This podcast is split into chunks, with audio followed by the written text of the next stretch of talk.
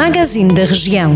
Porque falamos da sua terra e das pessoas que conhece, em cada cidade, vila ou aldeia, acompanhe a notícia que está mais perto de si. Magazine da Região.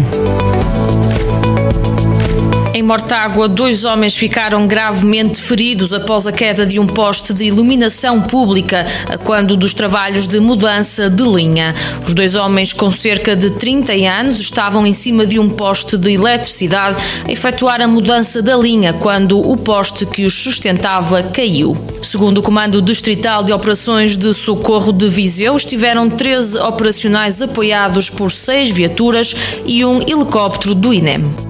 O deputado do PS na Assembleia da República, José Rui Cruz, tem dúvidas de que a nova linha ferroviária Aveiro-Mangualde seja uma realidade nos próximos tempos e aponta para a elevada despesa que o projeto iria acarretar. O socialista prefere olhar para a linha da Beira Alta e também para o projeto do IC 37 entre Viseu e Ceia. José Rui Cruz acrescenta que a nova estação, que será construída em Nelas para a linha da Beira Alta, pode no futuro contar ainda com ligações por shuttles elétricos ou combustível verde. Além de Viseu, as cidades de Bragança e Vila Real são as únicas capitais do distrito que não têm ligação por comboio.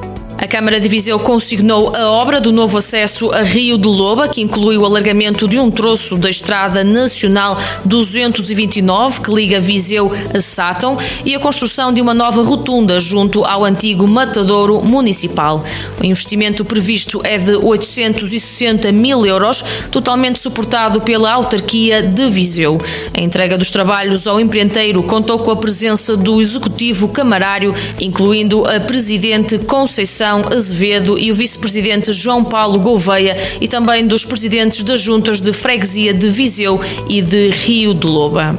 Estas e outras notícias que pode ficar a conhecer na íntegra em jornaldocentro.pt. Jornal do Centro, a rádio que liga a região.